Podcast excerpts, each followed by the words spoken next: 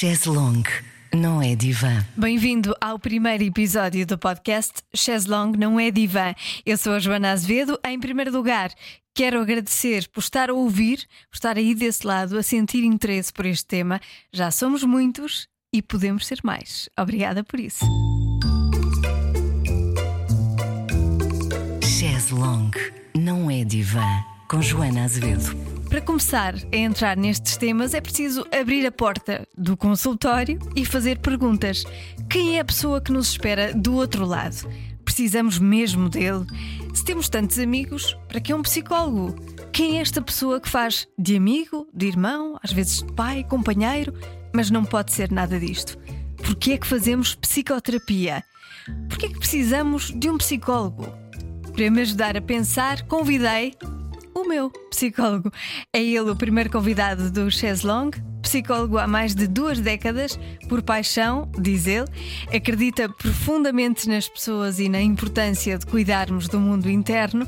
Teve a oportunidade de exercer psicologia em várias áreas, em vários contextos, dedicando-se atualmente e em exclusivo à consulta de psicologia e de psicoterapia, quer no seu consultório no Montijo ou em todo o mundo, através do online. Faça favor de sentar na minha cadeira, ou melhor, na minha chaise longue. Hugo Santos, bem-vindo. Chaise longue não é divã. Hugo Santos, agora vou-me vingar e vou fazer eu as perguntas incómodas. Como é que isso faz sentir? Essa é uma das perguntas, não é? Há perguntas específicas para puxar o fio. Sim, há algumas perguntas-chave, não é? Um, que nos ajudam a, a chegar lá e a, e a responder. Um, mas depois acabamos por uh, personalizar e ter, ter, as nossas próprias perguntas, portanto, não. E há técnicas-chave do ponto de vista da, da empatia e da, e da, relação terapêutica. Algumas que eu posso revelar, que é, que é, é muito importante a própria validação, pronto, é uma das coisas que é muito trabalhado Uh, no treino dos psicólogos, que é validar aquilo que a pessoa diz. Ok. E, e, depois, como é que se pode validar sem uh, concordar? Validar e concordar são coisas diferentes, porque nós podemos ter à frente uma pessoa com uma opinião diferente da nossa. Ou, ou uma questão que nós até não concordamos, mas podemos validar do ponto de vista da pessoa o que ela está a dizer sem concordarmos. Pronto.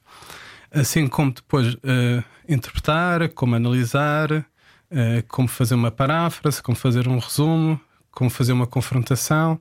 Portanto, tudo isto são técnicas de comunicação, uh, de relação terapêutica que se treina ao longo do, do, do, trabalho, enquanto terapeuta, enquanto psicólogo. Às vezes há a ideia, uh, e eu própria tinha essa ideia, de que quem tem amigos não precisa de ir ao psicólogo. Eu, eu lembro-me de dizer. Ah, não preciso de psicólogo, eu tenho amigas.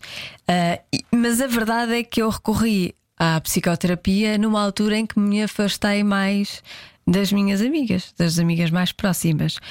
Eu não sei se há correlação ou não, mas gostava de falar aqui dos papéis que são diferentes, obviamente, eh, do psicoterapeuta na vida da pessoa e dos amigos. São os dois importantes, mas têm papéis diferentes. Que papéis nós procuramos o psicólogo quando, quando, precisamos, é legítimo, não é? Quando há alguma sintomatologia, quando temos alguma angústia ou sofrimento e por isso procuramos ajuda, não é? É menos comum procurarmos só porque uh, queremos fazer um trabalho pessoal ou trabalhar algum aspecto autoconhecimento. concreto, autoconhecimento. Não, pois. vamos muito mais porque ainda é muito visto como uh, vamos porque precisamos. E muitas vezes ouve-se a frase contrária, que não preciso, não é? Até uh, ouve-se outra frase que é menos comum hoje em dia, mas ainda se ouve, que é eu não acredito nos, no, na psicologia ou nos psicólogos. Pronto, como se fosse preciso uh, alguma prática de acreditar ou de. Não é uma questão de acreditar, é uma Isto questão, é fé. Sim, é uma questão de fé, é uma questão de ciência. Pronto. Uh, eu costumo dizer, às vezes, a brincar que pode-se não acreditar em Deus, mas Deus acredita em nós, no sentido de que não faz mal, o psicólogo acredita na, na pessoa. Na pessoa, e sim. é o primeiro passo. Porque às vezes, às vezes a pessoa perde também um bocadinho as crenças em algumas coisas. A diferença entre o, o, o, psicólogo e os amigos é complementar, não é? Os amigos fazem parte da nossa esfera pessoal, não é? São próximos de nós, assim como uma família. Uh, estabelecemos com eles laços de intimidade, partilha de afetividade. A relação terapêutica é uma relação que, apesar de próxima, tem uma distância suficiente para que haja um trabalho uh, diferente, não é? ou seja, tem uma série de regras que permite um trabalho interno que com os amigos às vezes não é possível. Porque há julgamento dos amigos? Porque os amigos fazem parte da nossa esfera pessoal. uma das razões pelas quais um psicólogo não pode uh, fazer psicoterapia a um, um amigo ou familiar é hum. porque pertence à esfera dele. Não é só porque também é uma das razões é santos da casa não fazem milagres, não é? Portanto, Sim. nós acabamos por criar poucas expectativas em relação aos próximos e os papéis são diferentes. Mas não só, eu, eu ao entrar no confessionário, que é o, o próprio contexto terapêutico, eu vou-me revelar e expor, mas quero sair dali e ser inócuo, ou seja, não, não quero que depois lá fora cruzar-me com a pessoa com quem eu, eu revelei, mesmo que a pessoa não use isso contra mim, não é? Uhum.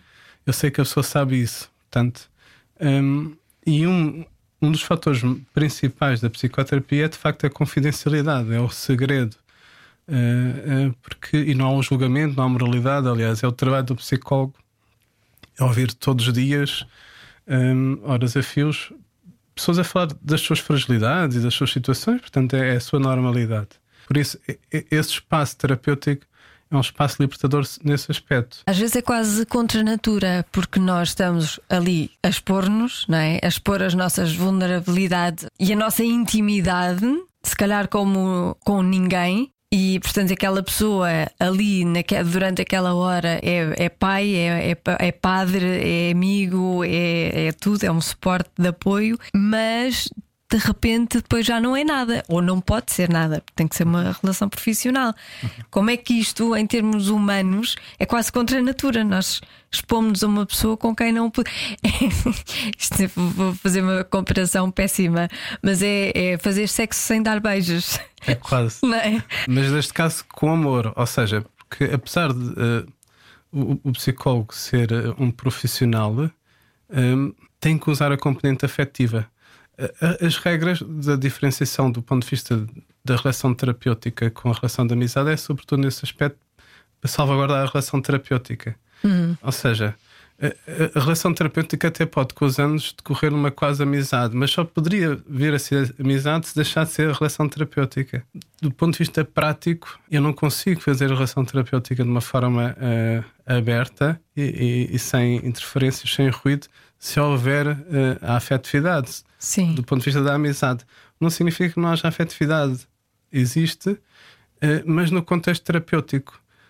É um bocadinho semelhante, agora lembrando do que é que é uma professora ou um professor, não é? Nós estabelecemos uma ligação gigante, por exemplo, uma professora do primeiro ciclo uh, é quase como uma segunda mãe, mas depois um dia vai-se embora, não é?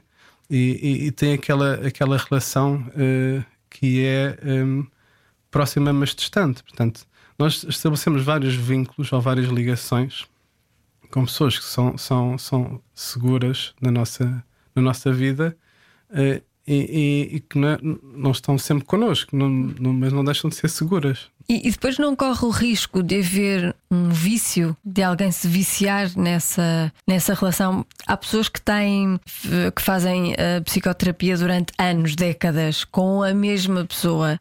Uh, isso não, não pode tornar-se numa relação. Dependência, não é? O, dependência. O da dependência. Sim. O receio da dependência também é um tema que se trabalha em, na, na própria relação terapêutica e em psicoterapia. Uh, por definição, a, a, a, dependência é quando há uma independência onde eu não me importo ser dependente. Ou seja, eu posso estar numa relação terapêutica e saber que sou eu que decido e que sou eu que tenho a minha, a minha independência. Ou seja, não me importo ter um, uma codependência do ponto de vista de tenho uma pessoa que, que, faz parte da minha vida, mas sou eu decido, porque nós podemos ter codependências saudáveis na nossa vida, ou seja, ter pessoas que nos fazem sentir mais e são importantes para nós, e não é por causa disso que nós deixamos de ser independentes. Na prática, a independência inclui ter graus de dependência com coisas e com pessoas. Se sentir que há um grau de, de dependência significativo, isso é trabalhado e, e, e poderá haver uh, ou um espaçamento, ou um afastamento, ou mudar de terapeuta, e sempre trabalhado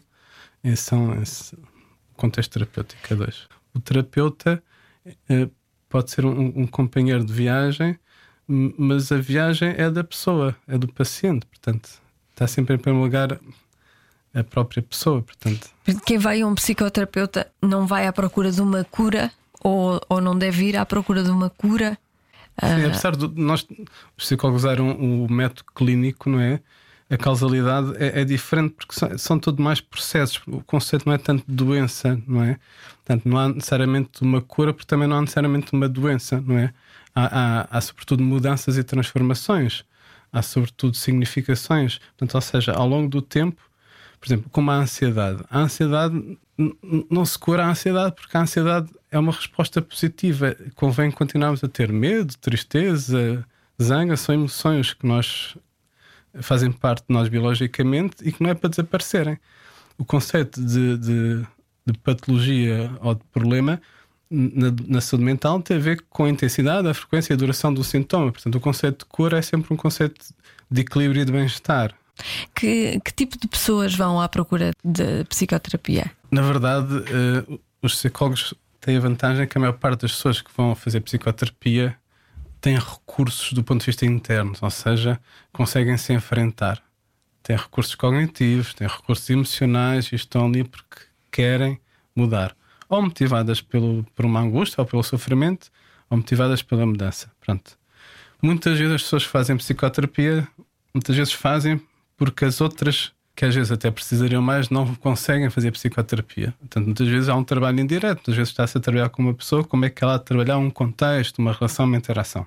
Mas a maior parte das pessoas, na verdade, que faz psicoterapia são pessoas com ótimos recursos, com problemas normalíssimos, só que são questões que doem e que são questões que a pessoa quer resolver e quer enfrentar e quer um, ter um espaço onde se sente bem para, para falar sobre isso, quer se ouvir a si própria e, e não quer também que aquilo seja usado contra si. Portanto, quer, quer ter espaço para isso. Portanto, na verdade, não há mitos que não têm nada a ver com a realidade. Há ali no, nesse processo de psicoterapia uma grande dose de egocentrismo e de narcisismo também, não é? Porque estamos ali só a falar de nós e está ali alguém só para nos ouvir.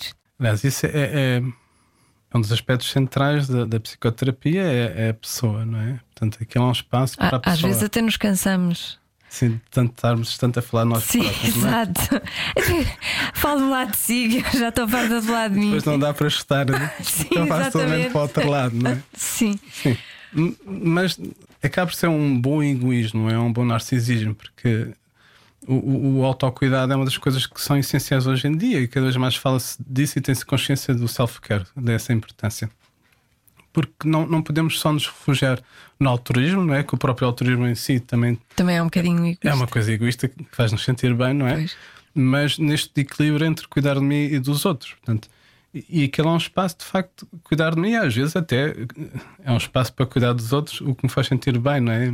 Muitas vezes na terapia a gente está a falar de outras pessoas que fazem parte da nossa vida que nós queremos cuidar ou perceber. Ou... É sempre na, a, a, nossa relação com o outro. Então, e que tipo de pessoas é que não fazem terapia e deviam fazer? Estatisticamente, ainda há mais mulheres adultas do que homens, apesar de haver uma inversão, aparentemente, pelo aquilo que eu vou vendo, está uma inversão muito gigante, ainda bem. Há cada vez mais homens há a procurar. Há cada vez mais homens a procurar, se admitirem eh, o acesso às suas emoções. E Isso ainda é bem porque positivo. é porque estatisticamente as mulheres deprimem-se mais, mas os homens suicidam-se mais. Portanto, ou seja, há aqui um fator de risco para, para os homens, porque esta negação e esta vergonha sobre a, a saúde mental, que é vista como uma fraqueza, ter alguma necessidade, pelo contrário, na verdade, não é uma fraqueza, é uma força a pessoa enfrentar-se e querer-se trabalhar, mas acaba por haver aqui esta vergonha social. E, sobretudo, é, é importante isto, é importante que, que as pessoas consigam uh, fazê-lo e enfrentar mesmo os medos, mesmo que a pessoa tenha vergonha, não saiba bem o que é que vai lá fazer. Uh, às vezes a pessoa senta-se e diz é a primeira vez, não sei o que é que vem aqui fazer, não sei o que é que é dizer, não há problema nenhum, quer dizer. Uma das coisas interessantes na mente é que a gente pode começar a falar por qualquer coisa vamos lá sempre parar ao tema. E pois, isso é verdade. Não vale a pena. Portanto, Sim. A mente sabe o que é que está ali a fazer. Portanto, e a dar esse espaço para que se trabalhe isso.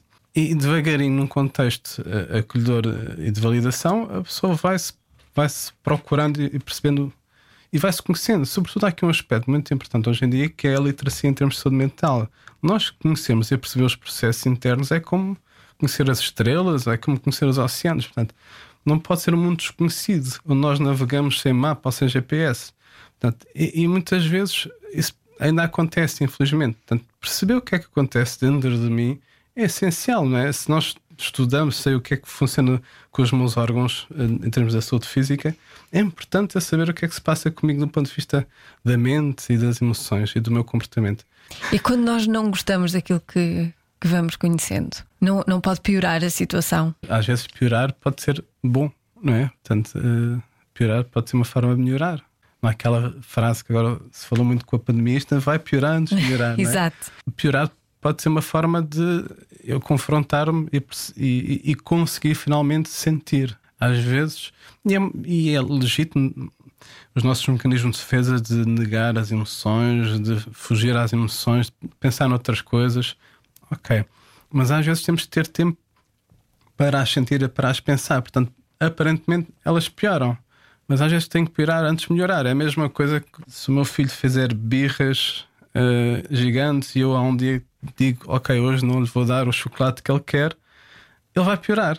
E é uma coisa que às vezes nós temos que antecipar, ok, ele vai piorar antes de eventualmente melhorar. Faz parte do processo, faz parte da mudança, não é? Portanto, não há problema nisso. Sem medos. Sem medos. Sobretudo com coragem, não é? Porque o medo faz parte, mas não o medo também faz parte da transformação. As, as nossas respostas emocionais são, são essenciais e são importantes, não é? é? Mas faz parte do nosso crescimento e da nossa vivência enquanto seres humanos. Como é que vocês lidam depois, durante todo o dia, estão a ouvir outras pessoas e estão em contacto com as fragilidades dessas pessoas? E, e, depois no fim do dia, como é que fica a vossa fragilidade? Há, há várias coisas que temos que fazer e temos que ter cuidado, não é? Uma delas, e pronto, são as referências também eh, internacionais, temos que fazer um bom trabalho em termos de desenvolvimento pessoal, em termos de psicoterapia. Ou seja, Vocês sermos também, sermos pacientes, sim. Uhum. Os psicólogos também vão ao psicólogo. E ainda bem, pronto, é ótimo estar. É como ser aluno ou ser professor, é bom, ótimo mudar de cadeira. Eu aprendi muito com as minhas psicoterapeutas, porque estar do outro lado e eu poder sentir a minha vulnerabilidade permitiu-me também perceber mais de mim e mais do, do, do, estar no lugar do paciente. Esse é um lugar eh, fundamental. E depois, nós não só dizemos para comer a sopa, nós também comemos a sopa. Ou seja, nós temos que pôr em prática aquilo que pregamos. O psicólogo também tem que cuidar de si, também é uma pessoa, tem direito a ser pessoa. Tem os seus problemas, os seus medos, os seus receios as suas crises de ansiedade, eh, as suas tristezas, tem que trabalhar também como outra pessoa, como outra qualquer. pessoa qualquer. Felizmente é pessoa e é ótimo ser pessoa. Por exemplo, há uma coisa muito boa que é fazer coisas concretas, coisas 3D físicas, não é? Que a mente é, é um espaço multidimensional, não é?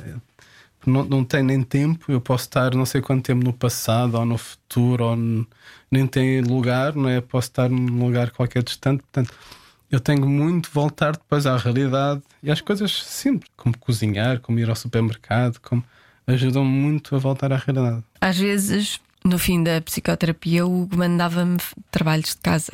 Eu, eu não fazia, eu não fazia. Pronto, é, é verdade. Eu era uma péssima aluna e não fazia muitos trabalhos de casa.